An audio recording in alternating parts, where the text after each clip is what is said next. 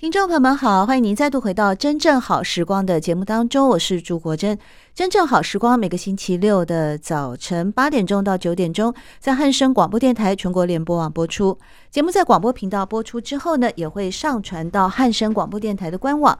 在官网当中，您只要搜寻经典回放的单元，并且找到真正好时光的节目呢，就可以收听到在今天二零二一年的一月二十三号星期六早晨。专访的是齐立峰老师，中兴大学的副教授，同时也是知名的小说家与散文家，和我们分享的是抒情点播他的最新散文集。立峰，我们现在来聊一聊关于幸福吧。你对那句“一定要幸福哦” 是有意见吗？欸 怎么大家都这样讲？因为我觉得这个，但我真的有意见，我有意见。正能量啊，就是啊。可是我觉得它就是一种反讽哎。我其实觉得我我自己是蛮有意见，所以我现在想听听你的意见。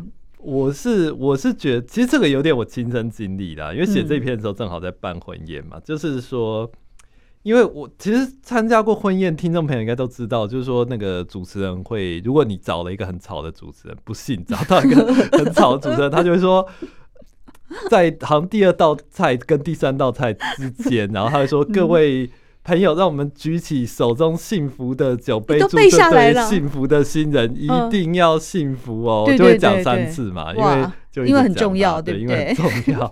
但但是我真觉得，对，但可是我我又觉得说，好像也不能没有，这就一个仪式性嘛。嗯，那我觉得这边都还 OK 啦，只是说我自己也参加过几场，因为我我也差不多到那种适婚就朋友结婚的年龄。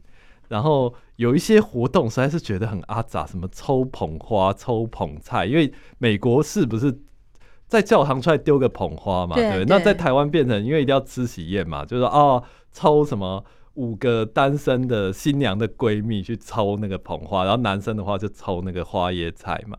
然后这个、哦、现在完成这样了，现在通常那我年纪已经太大了。在第四跟第五道菜中间会玩这个，然后第五道第六菜中间会有那个宾果，就是。看抽到哪一桌，什么什么，就是 你会觉得说，可不可以让我好好吃一餐？这样到底要闹这个闹？看来国珍上了年纪，还是有一点好处的。对啊，所以就觉得很这这一篇其实在讽刺这个啦。然后我就写到几本书，像一个是石村深月的《今日诸事大吉》，东野圭吾有一个是我杀他，他们都是以婚宴为题材，但是是一个很恐怖的杀人的故事，哦、所以你就知道说。作家有多恨婚宴？对，就是其实大家对这件事应该都是讽刺的啦。然后你读完这些小说，就觉得说，哎、欸，我会觉得这这些事很阿杂，好像也没那么奇怪。就是这是一个大家都会觉得很烦的一件事，很令人抓狂。所以我才觉得齐立峰真的是博学多闻啊！光是一个婚宴里面一定要幸福哦，这样的一个 哦，已经被大家呃讲到都。几乎是倒背如流的一句话，还可以联想到日本作家石村伸月以及东野圭吾的作品。对，像接着呢，在豪宅里面啊，豪宅就豪宅啊，然后呢，你也会联想到杜甫的“茅屋为秋风所破歌”。另外，臭家毛的《夜行观览车》，嗯，东野圭吾的怪笑小说里面的诗台社区，也都成为你写豪宅的这篇文章的素材。哎，你的联想力真的很丰富，还是你只是要跟大家讲说，我齐立峰就是一个学富五居的？哎，对，好像会有这个疑虑，对不对？就觉得说，哎呀、啊，我觉得很好看呢，掉这些书，你很会联想啊。对，哎，我看到的是你的联想力。但我觉得应该是说，这些书我可能我想介绍，但是我又没有，就是说我去，比如说像我自己很喜欢臭家苗的《夜行观览车》，它有改编成日剧，嗯，我觉得它是一个，它是讲说一一就是有一个很高级的社区在横滨，然后叫做什么云雀之丘。但是呢，有一户人家的那个那个妈妈啦，因为臭家苗是她常在写那种她自己女生嘛，她是写写那种家庭主妇的勾心斗角什么，就那个妈妈就一直逼她老公，就说虽然我们没有家里没有到那个收入，但我们一定要去住到那个社区，我们要住在好高级社区，龙山林啊，对，所以他们就住到一个那个那边的一个最小的房子，因为他日本日本房子都是自己先买地再自己盖嘛，然后他那边有一块地是本来只只能当停车场。但他们就把它买下来，就盖了一个小小的房子。停车场很小，欸，对，所以他们有没有五平啊？不是，应该没那么，应该是说可能社区的，我我我不确定啊，反正就是，哦，最小的那个边的机灵地对，对，那边最小的房子，嗯，然后变成他们家。那他的小孩就开始跟邻等于邻居就真正有钱人嘛，就开始格格不入啊，嗯，然后就开始发生一些事件。所以我觉得像这样的背景，像这样小说，我就没有看到台湾在写啊。就是比较比较少从这个角度，就是那种一个一个家庭，然后我要追求幸福。他的那个游观车就是我们说摩天轮呐、啊，那他其实用这个意象代表一个我们家希望可以得到幸福，所以我们住进一个高级社区，就没想到是一个不幸的开始，这样。所以我觉得像这样的故事，然后搭配这样的就是那个那个这样这样的设定。我我觉得就是我想把它介绍出来，但是我可能又不想原原本本介绍，所以我就设定了一个哎、欸，这种居住正义的居住正义也是我们青年很喜欢讲的问题。对。那但是居住正义它只有只有说我也要有房住，你也有房住，其实没那么简单啊。它跟社会地位跟阶级都有关系。那我觉得当小说家去写的时候，他就可以有一个不同的路数去呈现它，就很深刻的去思辨这个议题的每一个层面，这样子。我们在今天的节目里面邀请到的是中兴大学中文系副教授，也是知名的小说家与散文名家齐立峰，和大家分享他的最新散文集《抒情点播》。立峰，我觉得你对幸福这样的一个状态，应该还是有某些呃好奇或探索哦。嗯，因为呢，在《抒情点播》这里面还有一篇文章，也用了“幸福”这两个字，那就是《脸书幸福论》。哦，对对对。好像这个也是一个社会的很写实的状况嘛，哦，我们常常看到，就是有些人一天到晚放闪，结果没多久，好像整个命运是翻转的哦。是，对，这不是这应该怎么讲？就是说，其实我觉得，因为台台湾小说我，我我比较少看到，因为日本，我们知道日本有很多这种疗愈系的，什么一公升眼泪这种，其实他们好像常在探讨说幸福。嗯嗯那但是幸福它又不是一个单向度东西，就是说我们要我们要幸福，我们每个人追求幸福。所以我在脸书幸福论其实有一点在讲说，呃，这个我们学术化来讲叫反身性啊，就是说我看起来反什么反身性 reflect reflective，就是我看起来很幸福，但其实那是看起来，就是我在网络上表表现我的形象，我在努力营造一个。啊，我很幸福，我被大家羡慕的样子，但其实现实上并不是。我我觉得这个这个这个很那个，就这个很这个这个很辩证呢。就是说，为为什么我第一个当然是我想要被人家羡慕，这是人之常情嘛。但是为什么我要努力去扮演一个不是的自己？这样，其实我觉得这不止。是，就是不止在脸书上了。我觉得我们时时刻刻也多少在扮演，就是说我要演一个书评家，我要演一个文学家。其实我根本文章写很烂啊，或者是我根本就我我不懂文学，我其实我不懂书的好坏，但是我就希望我人家看起来我我是我是那样的人。就像你书里面也有说过，就是、呃，想当作家的人太多，可是买书的人太少。对对对对。那这么多人没有自知之明吗？还是这就是呃？我就是只要我喜欢什么不可以的一种积极的人生观呢？我我我觉得也很对啊，因为就是说我想要我想要别人看起来我是一个光鲜亮丽的样子，我觉得这个真的没有错。嗯、但是你说啊，其其其实其实也是很荒谬。对，讲到买书，因为那个就是说那么多人都在写，然后那么多人都在教人家怎么写。台湾一一年有四万本的以上的出版品。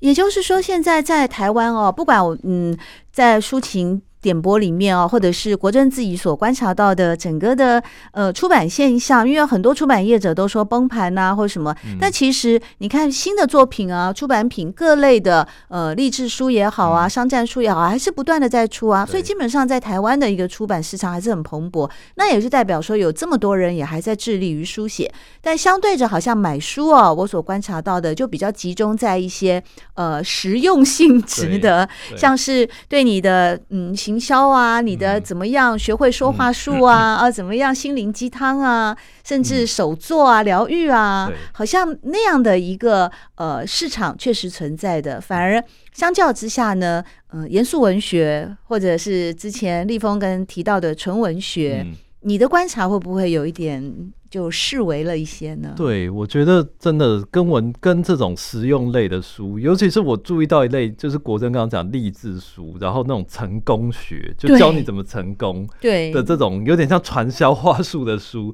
非常多。那文学当然它。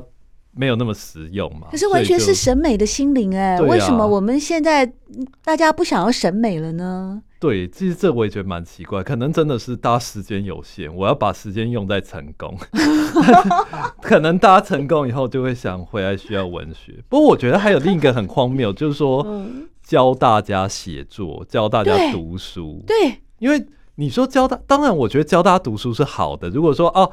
大家来读书哦，尤其像抒情点播这个书，你一定要读。像这样的教法，我就会很感谢他。但其实往往不是，因为他们就是在说阅读好，阅读好在哪？就是可以让你人生获利，可以让你 就是一些很哎、欸，有点听起来有点像那种传销，就直销，就是你买这个这个这个保养品有什么好？就哦，你人生获利啦，然后你那个从此就是脱鲁啦，完全不一样啦，翻转啦。嗯，那你就想说，嗯。是什么书有这种魔力？好像其实也没有嘛。对，所以我，我我觉得这个有点荒谬了。那写作，当我我其实我觉得大家都写作也没什么不好，因为现在很多其实新的工作跟写作有关嘛。嗯，像小编啊，像什么，就是说写呃做一个粉丝页啊什么的。所以写可能写作力每个人都需要。那但是我我觉得。呃，我觉得不见得是要看那些写教你写作的书啦。你其实我觉得你要增加你的写作力，反而应该是大量的阅读，就是古今中外的。当然，我觉得文学是蛮重要的。当你看真正会写的作家是怎么写的时候，你的文字能力也自然可以提升啊。对啊，而不是舍近求远，说我去学怎么写作。而且他就是导引到一种比较功利性的诉求。对，要看到一个点阅。浏览量啊，嗯、要看到一个点阅率啊，然后才会下广告啊。可是往往在吸睛的同时呢，就会下猛药。嗯、其实这个事情以前我们在电视台的时候，嗯、在早期我在三台担任电视台的新闻主播跟记者的时候，嗯、那个时候我们的那个主编啊下标题啊都是很呃，就是说四平八稳。对，对但是四平八稳它会有一些双关语哦，它、嗯、会有一些。梗哦，可是那个梗你必须要跟主编有到一定的知识量的时候，你才能够领悟嘛。对，那不像现在，现在就是完全彻底的哦，告诉你说马云一句话，全世界三亿人惊爆了，对，惊呆了，然后用这种夸饰的一种标题，夸张，几乎都要先。一个这个惊叹号，就竟然有这种教授，对 啊，就这样啊，到底是怎样？对，他就吸引你的好奇心，无所不用其极的吸引你的好奇心。那这是一个呃策略啦，但我觉得呢，回复到一个文字的本身或者文学文化的本身呢，其实它还是要有一定的涵养跟厚度，你才能够累积到所谓的我认为的一种美的追寻的道路上。而事实上，我觉得像立峰这次的抒情点播，你其实就在带领我们往一个追寻美的道路上。嗯嗯、而你本身呢，透过这里面的许多文章，例如我最喜欢的那一篇啊，《想我长辈的读者们》哦哦哦，这篇呢，我最喜欢你里面。其实你说你研究那个六朝文学，我觉得在这篇里面，你有许多的文字也已经精炼到了一种六古典文学的那种。那种文字的密度了，跟文字的高度了。嗯、比方，对于文学观，齐立峰这样形容：我总以真正的文学经典多半牵涉人生之悲郁沉重，生命之巨大创痛与无解啊。嗯、这是是否是你的文学观呢？因为你接下来也说，是故也不是我无意考虑于那些细读词句、给予金贵评论与回馈的长辈读者，自顾自尽，自。单溺于与学妹那些情爱花蕊粉瓣，因烟出的那些富裕而艳情的故事，而是那才是我的全部啊！嗯、你看这个字，我光念都会有点卡住，因为它是一个。莺烟啊，浓郁啊，艳情啊，呃，还有那种单腻。不知道我之前，因为这个这个文章集结到现在已经两三年，所以你自己也忘了你怎么写出来的。是比较这种雕琢的。可是我觉得很美啊，因为我现在看不到了。对，你现在你现在有什么？你现在沉沦了吗？你现在为什么比较少？我觉得对，说沉沦也好像什么，不是因为我我真觉得说出版，当然它有追求我们文学的高度，但你还是有时候会想说，那有读者在看吗？就跟我刚刚讲的 YouTube、IG 当然有，你要相信一定有。当我怕怕说你一直做就会有，对，越对啦对啦。可是我又怕说整个时代、嗯、梗图时代，然后 IG 时代。大家已经不看这个，所以我确实是慢慢没有在用这种比较密度比较高的文字在写。真的哦，可是我好喜欢哦。比方齐立峰也会这样写。就我所知的古典时期，读书与藏书本身就是何其恢宏的志业与使命。嗯、六朝士人由热衷藏书编书，那些摘词引句的类书，或目下十行的博学能量，成为他们日常之准的，甚至是理解世界的方式。藏书量更进一步隐喻了一个诸侯或一个凡国的政治、军事软硬实力。嗯，但我们现在是已经开始电子书了，所以好像也并不以实际的藏书啊，对啊为那个。而且我我我我这篇我也蛮喜欢的，尤其讲到昭明文学，嗯、因为我在大在中心教昭明文学嘛，就那种。一个等于说一个太子，然后他请国家之力去编一个，就是他心目中的从古到今所有的文学的最经典的作品。嗯、对，我觉得现在。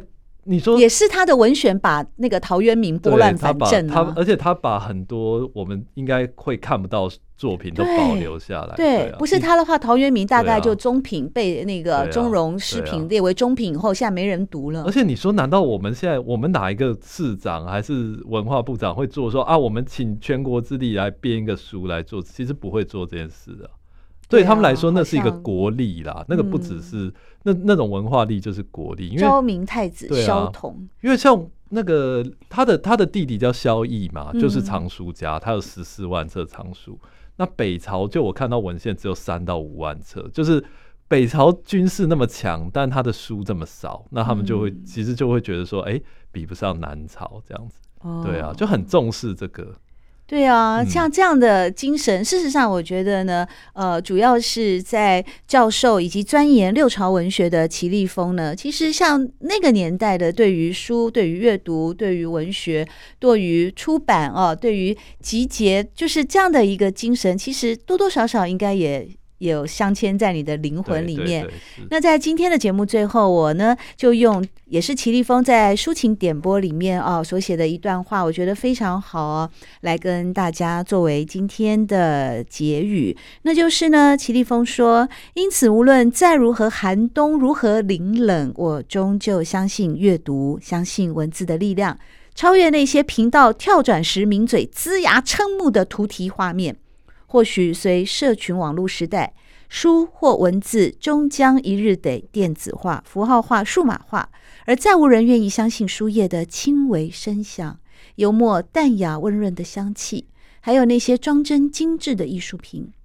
而携机在床沿翻书的举措，成了伤眼伤脊椎的示意图。但只要还有人翻开纸张，我们理当就可以继续这么写下去。这些优美的文字，这些旷远的心灵，都出自于抒情点播，是中兴大学副教授，也是知名小说家与散文名家齐立峰的新书。再次的感谢立峰今天来到真正好时光的节目当中，谢谢立峰，谢谢国珍，谢谢听众朋友。